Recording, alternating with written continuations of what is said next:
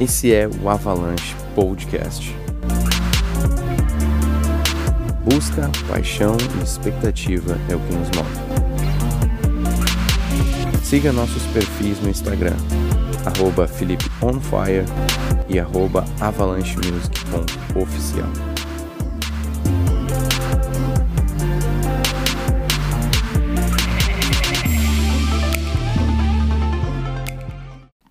Mateus 13, a partir do versículo 3. E de muitas coisas lhes falou por parábolas, dizendo: Eis que o semeador saiu a semear. E ao semear, uma parte caiu à beira do caminho, e vindo as aves a comeram. Outra parte caiu em solo rochoso, onde a terra era pouca, e logo nasceu, visto não ser profunda a terra. Saindo, porém, o sol a queimou, e porque não tinha raiz, secou-se. Outra parte caiu entre os espinhos, e os espinhos cresceram e a sufocaram. Outra, enfim, caiu em boa terra e deu fruto a cem, a sessenta e a trinta por um. Quem tem ouvidos para ouvir, ouça. Lá no versículo 23, diz: Mas o que foi semeado em boa terra é o que ouve a palavra e a compreende. Este frutifica e produz a cem, a sessenta e a trinta por um. Gostaria de ler também Tiago, capítulo 1, versículo 22, diz: Sejam praticantes da palavra e não somente ouvintes, enganando a vocês mesmos. Porque se alguém é ouvinte da palavra e não praticante, assemelha-se àquele que contempla o seu rosto natural num espelho, pois contempla a si mesmo, se retira e logo esquece como era a sua aparência. Mas aquele que atenta bem para a lei perfeita, lei da liberdade, e nela persevera, não sendo ouvinte que logo se esquece, mas operoso praticante, esse será bem-aventurado no que realizar. Senhor, nessa manhã, nós estamos diante da tua palavra. Libera o teu conhecimento, nós abrimos espaço, fala conosco, encontra ouvidos para ouvir. Encontra ouvidos para ouvir. Em nome de Jesus. Amém. Eu queria nessa manhã falar sobre um cristianismo que é o cristianismo radical. E a palavra radical não é por ser algo como esportes radicais, onde você se arrisca por um esporte ou faz algo totalmente diferente, quem sabe, dos esportes comuns. Quando eu uso o termo radical ou cristianismo radical, a palavra radical, ela vem, ela deriva do latim radix ou raiz. O cristianismo radical é o cristianismo raiz. É de onde tudo começou. E quando eu li aqui a palavra, a parábola do semeador, é interessante o versículo 6 que diz: Saindo, porém, o sol a queimou e porque não tinha raiz, secou-se. A semente, quando ela, quando ela é lançada na terra, ela tem um objetivo muito claro: ela precisa morrer e ela precisa produzir um broto que vai crescer e ele crescendo vai estendendo as suas raízes na terra, vai se aprofundando na terra. Ele precisa dessa raiz. Sem a raiz, ele não cresce, não há crescimento. E obviamente, quando você começa a dar atenção às palavras de Jesus e dos demais apóstolos, principalmente no Novo Testamento, você percebe que Deus espera de nós o crescimento, que Deus quer nos levar a um crescimento. O tempo todo em seus ensinos, Jesus demonstra isso, que ele quer levar os seus discípulos ao crescimento.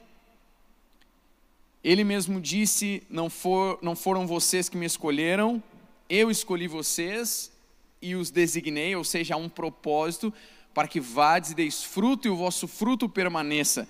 Ora, para que uma árvore dê fruto, ela precisa crescer, desenvolver as suas raízes para ter um crescimento sadio e assim desenvolver frutos e bons frutos. Os frutos que permanecem são bons frutos. E eu creio que esse tempo que nós estamos vivendo, de quarentena, um tempo diferente, nos leva a termos essa oportunidade de olharmos de novo para o início da igreja, lá no primeiro século. O cristianismo radical é um cristianismo raiz, é um cristianismo que se volta ao início da igreja. Quando nós estamos agora em quarentena, estamos reunidos nas casas, nós precisamos depender do Espírito Santo, nós reunimos os nossos filhos, nós temos que conversar um pouco mais sobre a palavra de Deus, isso se assemelha um pouco, ainda não, não completamente a igreja do primeiro século, mas se assemelha um pouco. Quando você olha o livro de Atos, você vê que eles se reuniam de casa em casa, partiam o pão, estavam juntos em comunhão. Então nós, de alguma forma, fomos levados a esse lugar, talvez não por escolha própria, mas por permissão de Deus, porque nada acontece sem a permissão de Deus. Por permissão de Deus, estamos nesse lugar onde podemos refletir sobre como eram esses discípulos ou esse cristianismo radical, no sentido cristianismo raiz, que nos leva ao início da igreja e que com certeza sempre será o nosso modelo de igreja, porque aqueles que andaram com Jesus no primeiro século, os primeiros discípulos, com certeza exalavam esses ensinos que receberam do próprio Cristo. Quando nós nos voltamos a essa igreja, nós estamos nos voltando àqueles que andaram com Jesus, aqueles que receberam esses ensinos do próprio Cristo.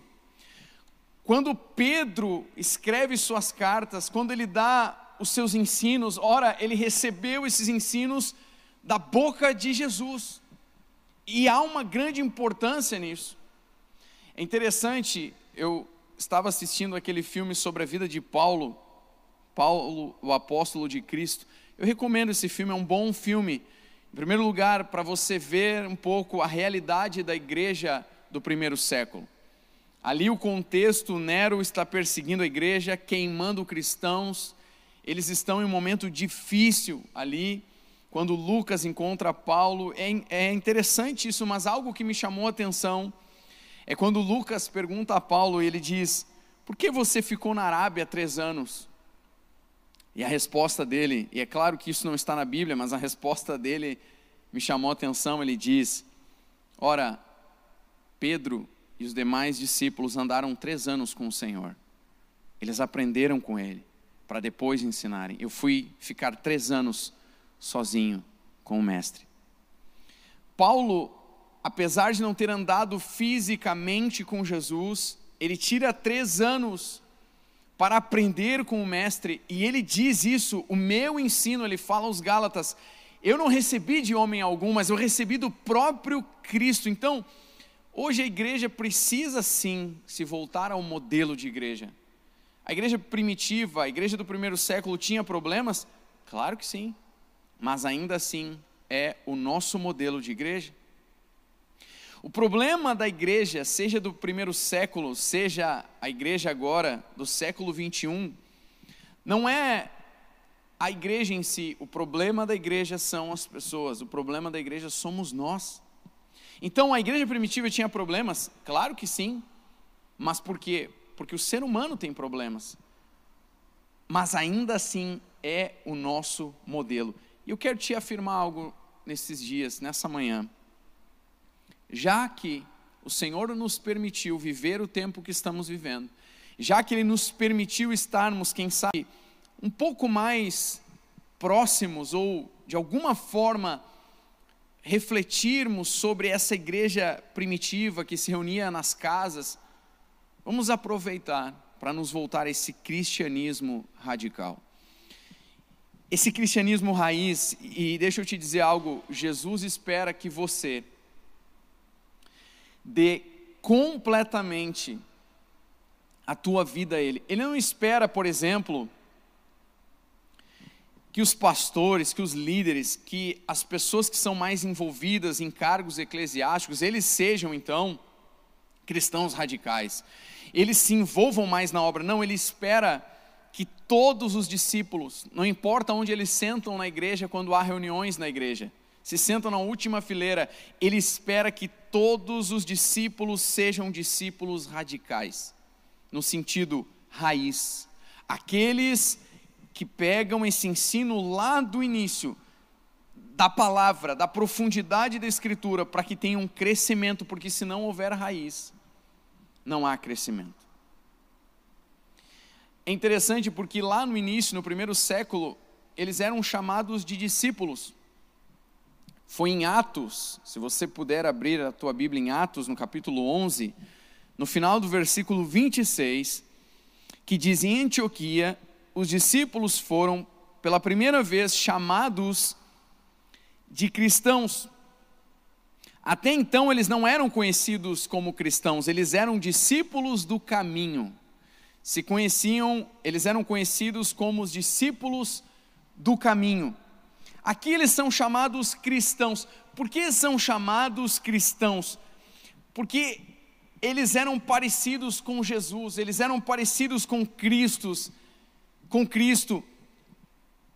Se esperava deles que fossem como pequenos cristos. Por quê? Esses discípulos andaram com Jesus e ensinavam o que aprenderam do próprio Cristo, mas as outras pessoas, já no primeiro século, quem sabe 70 anos depois de Cristo, eles não tinham tido um contato direto com Jesus.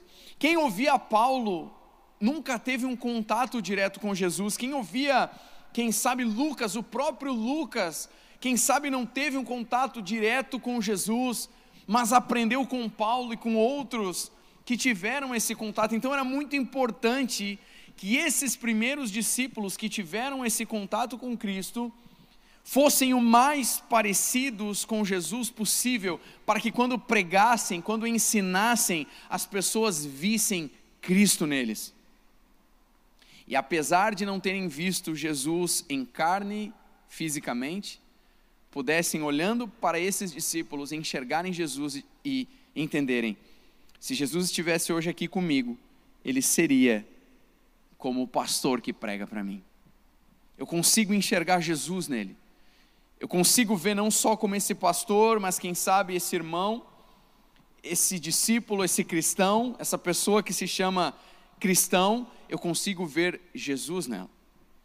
Será que nossos vizinhos, colegas de trabalho, colegas de aula, familiares, veem Jesus em nós?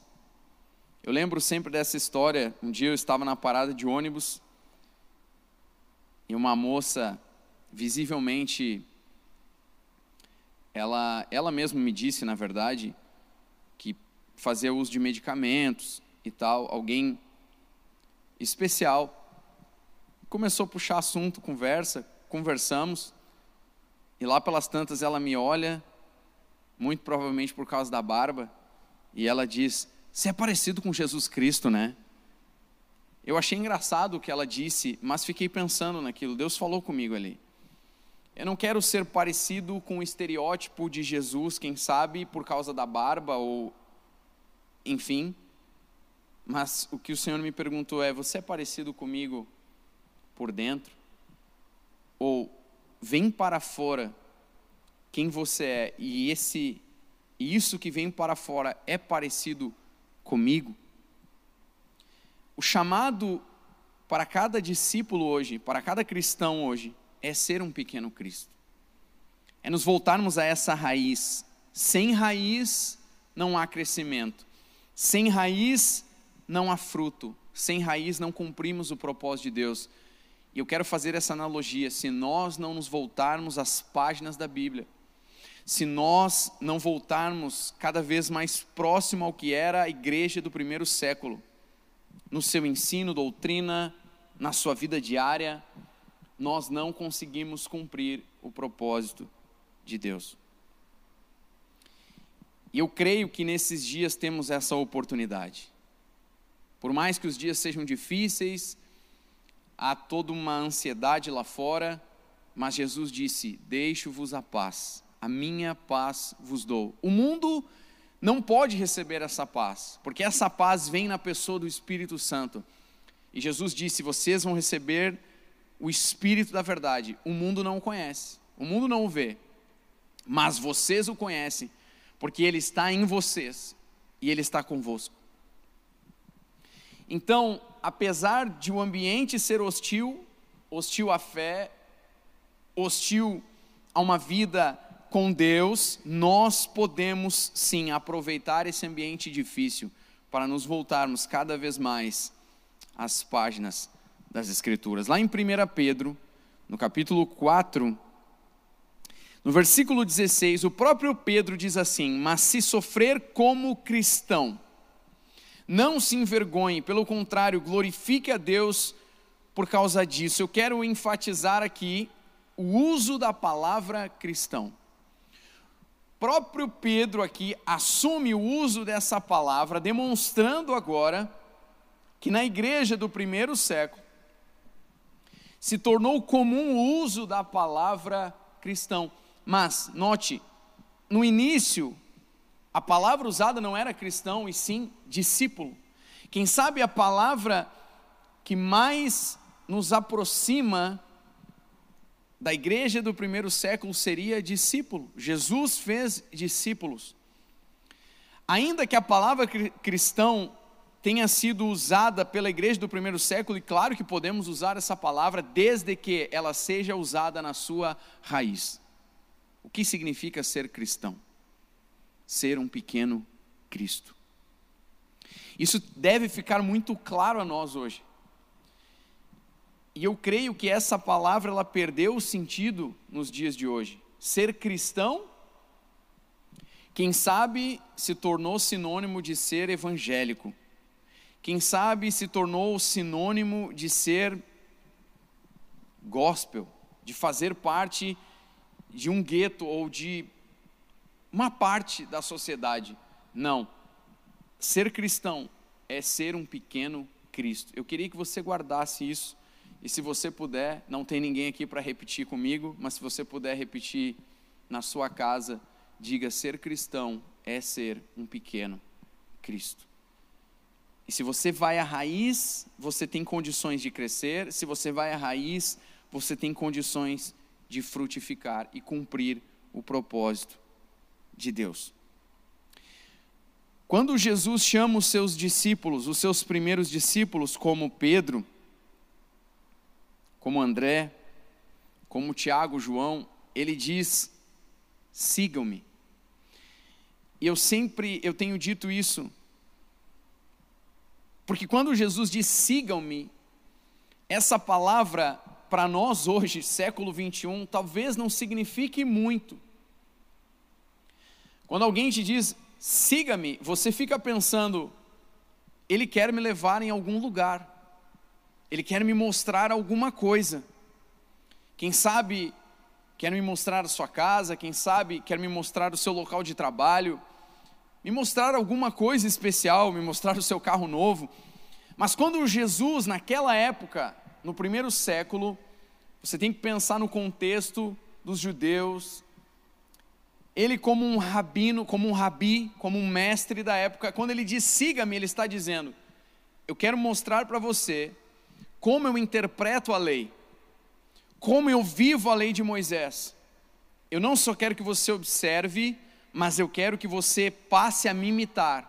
E como eu vivo a lei, eu quero que você viva. Então, quando Jesus está dizendo, a Pedro, a André, a Tiago, João, siga-me, ele está dizendo isso, eu quero que você esteja comigo. E um ditado dos rabinos da época era que um discípulo deveria ter sobre si o pó das sandálias do seu mestre. O que, que isso significa? Que ele deveria andar tão perto do seu mestre que o pó, quando ele pisasse, se apegasse a ele.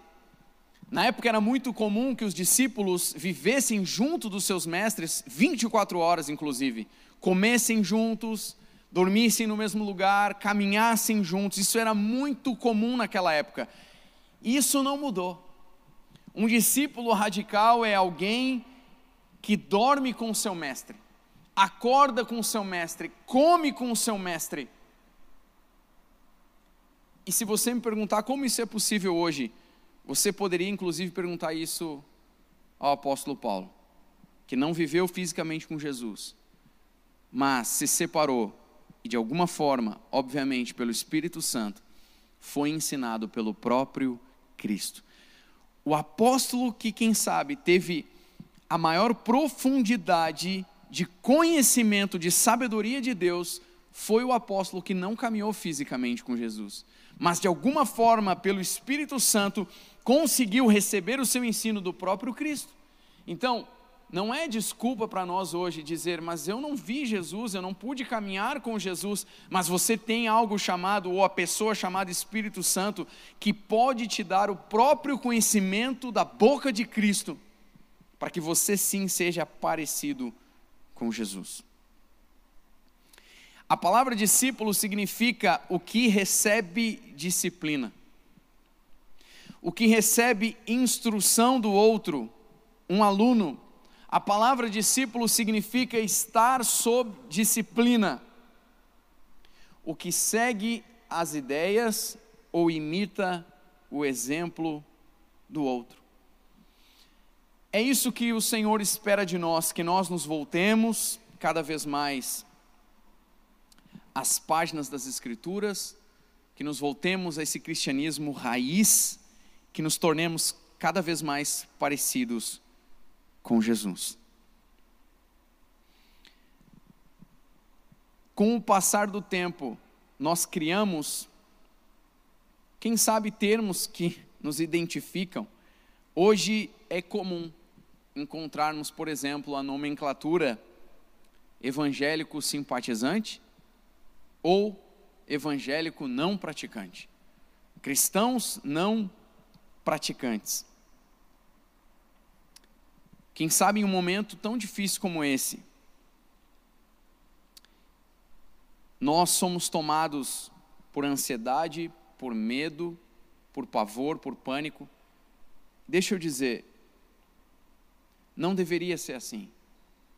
Porque se nós conhecemos as Escrituras, porque se nós temos ido constantemente às páginas da Bíblia, nós sabemos as promessas que Jesus nos deixou, que Ele cuida dos seus, que nada vai nos faltar. Quem sabe eu estou falando a pessoas que estão ansiosas pelo dia de amanhã, o dinheiro está acabando. Mas deixa eu te dizer o que Paulo disse: meu Deus, segundo a sua riqueza em glória, há de suprir cada uma das suas necessidades em Cristo Jesus. Inclusive a igreja, me incluindo, é tempo de nós nos voltarmos ao que a igreja primitiva fazia, perguntarmos uns aos outros como irmãos: tem alguém precisando de alguma coisa? Era isso que a igreja primitiva fazia, vendiam os seus campos e doavam segundo a necessidade. Se houver irmãos que necessitam, nós precisamos, quem tem mais, dá a quem tem menos, e assim haverá igualdade entre todos. Cada vez mais devemos nos voltar a esse cristianismo radical. Não existe evangélico não praticante. Não existe evangélico simpatizante e não existe níveis de compromissos com Deus. Ah, o pastor ele, ele tem que se comprometer mais. Não. A única diferença entre um pastor, um líder, para um outro cristão é um cargo eclesiástico. É a única diferença. O resto é igual. Quando eu saio desse lugar eu sou um discípulo de Jesus. Então todos nós precisamos dar o maior nível possível de compromisso com Jesus. É isso que ele espera de nós. Ele Ele não quer de você 50%, ele quer 200% de você. Ele quer todo o teu coração. Ele quer toda a tua vida. Com Cristo é tudo ou nada. Ou você se entrega por completo, não tem como você se entregar pela metade. E eu quero te afirmar algo. Quem sabe nesses dias o Senhor colocou a igreja numa pausa técnica, em uma parada técnica. Você já viu aqueles jogos, por exemplo, jogos de vôlei, quando o técnico pede uma pausa técnica para acertar o time, para melhorar o time não está bem e tal. Quem sabe o Senhor nos permitiu, eu estou falando, é claro, de forma generalizada, todos nós, quem sabe o Senhor nos permitiu parar um pouco, para nos levar de volta às páginas das Escrituras, a um cristianismo raiz, nos despertarmos e aprendermos que, independente das circunstâncias, o Senhor espera que nos mantenhamos fiéis a Ele e fiéis à Sua palavra. Eu anotei uma frase do pastor Isaías que diz: Nós devemos ser movidos por convicção e não por pressão da sociedade. Quem sabe o mundo hoje está sob pressão, mas nós, aqui dentro, precisamos nos manter movidos por convicção e não pela pressão lá fora. Eu entendo que naturalmente é difícil, eu não estou dizendo que é fácil, eu não estou dizendo que eu também, às vezes, não sou tomado por ansiedade. Claro que sim, sou um ser humano. Mas eu preciso despertar para as páginas das Escrituras e guardar as promessas. E nesses momentos é importante nós lembrarmos cada vez mais do porquê fomos chamados e o que o Senhor espera de nós. Para encerrar, um cristão ou um discípulo para que você seja um verdadeiro cristão raiz, um discípulo, isso implica relacionamento com Jesus. Não há como você se tornar esse discípulo de Jesus sem ter um relacionamento. Lá em Romanos, no capítulo 8, no versículo 29, diz assim: Pois aqueles que Deus de antemão conheceu, Ele também predestinou predestinou para quê? Para serem conformes à imagem de seu filho, a fim de que ele seja o primogênito entre muitos irmãos. O propósito de Deus, quando ele diz, quando Paulo diz predestinou, significa Deus nos preparou com antecedência, já pensou, já houve um propósito, quando fomos criados, para que nos tornássemos a imagem de seu filho. Esse é o propósito. Nos tornarmos parecidos ou pequenos cristos. E para isso só isso só é possível com relacionamento. Para eu me tornar parecido com Jesus, eu preciso conhecer como Jesus fala, como ele pensa, como ele caminha, como ele age. Lá em 2 Coríntios, no capítulo 3, no versículo 18, diz: E todos nós, com o rosto descoberto, contemplando a glória do Senhor, somos transformados de glória em glória, na Sua própria imagem, como pelo Senhor, que é o Espírito. Duas coisas aqui há, Paulo também falando. Ele diz: Nós somos transformados de glória em glória. Ou seja, existe um processo, dia a dia, de glória em glória. A glória de 2020 precisa ser maior do que a glória de 2019. A glória de 2021 deve ser maior do que 2020.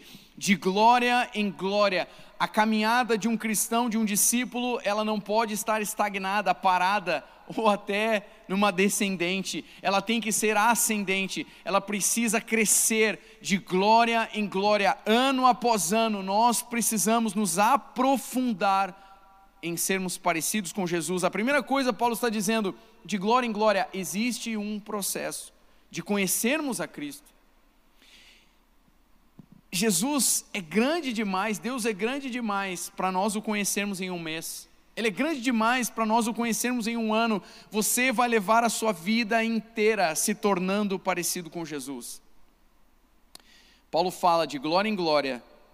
Para quê? Para nos tornarmos a sua própria imagem. Paulo está dizendo: existe um processo, e esse processo me conduz a me fazer cada vez mais parecido com Jesus.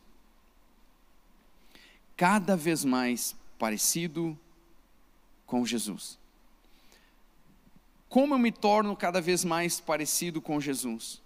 Quando eu tenho um relacionamento com Ele. Eu preciso conhecê-lo, conhecer os seus ensinos e me aprofundar cada vez mais na Sua pessoa. Eu preciso ter um relacionamento com a Sua palavra. Muitas vezes se diz que somos uma igreja sem doutrina, mas as pessoas, na verdade, querem dizer que nós não temos costumes, quem sabe de, de vestimentas ou algumas outras coisas, porque doutrina nós temos. Nós seguimos os ensinos de Jesus. Essas são as suas doutrinas, os seus ensinos.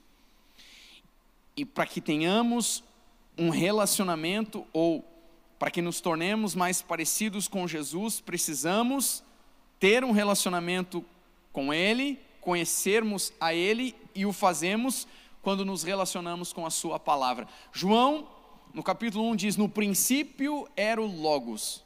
A palavra Logos, palavra grega para palavra.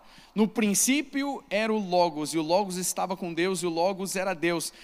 E João está dizendo: esse Logos, essa palavra se tornou carne.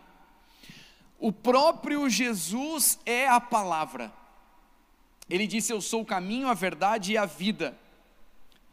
Ou seja, eu sou o caminho onde vocês estão caminhando. Com perdão da redundância. Eu sou o caminho que vocês estão trilhando, vocês caminham em cima de mim. A Bíblia, ela é a própria pessoa de Jesus. Esses ensinos, por exemplo, dos evangelhos, é a pessoa de Cristo vindo para fora. Quando ele abre a sua boca, ele fala de quem ele é. Então, se você quer ser cada vez mais parecido com Jesus, eu quero te dizer, esse é o propósito de Deus. Fazer de você, fazer de mim, cada vez mais parecidos com Jesus. A imagem de Cristo. Há um processo.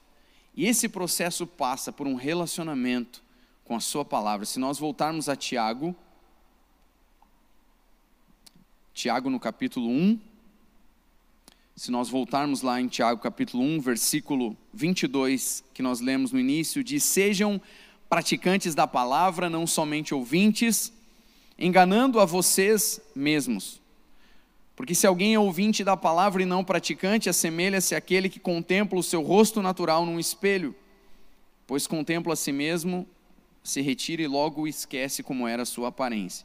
Mas aquele que atenta bem para a lei perfeita, lei da liberdade, e nela persevera. Quando Tiago usa a palavra persevera, significa existe um início, um meio, um fim, você precisa continuar. Ah, pastor, mas não sabe como é que eu estou hoje? Eu não estou bem. Faça uma coisa, vá diante de Deus, fale com Deus, agora esqueça o que ficou para trás, persevere, continue, avance não sendo ouvinte que logo se esquece, mas operoso praticante, esse será bem-aventurado no que realizar. Deixa eu dizer algo aqui. Se você abre a sua Bíblia, apenas a lê e não pratica, é isso que Tiago está dizendo. É como se você se olhasse em um espelho e saísse. E logo, logo, rapidamente, você esquece como era a sua aparência.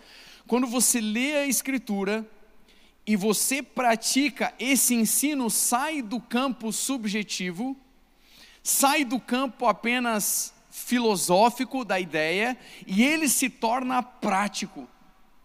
Então o ensino se torna profundo, porque você simplesmente sai de uma reflexão filosófica e agora, quando você vive, você descobre: Ah, entendi o que Jesus quis dizer.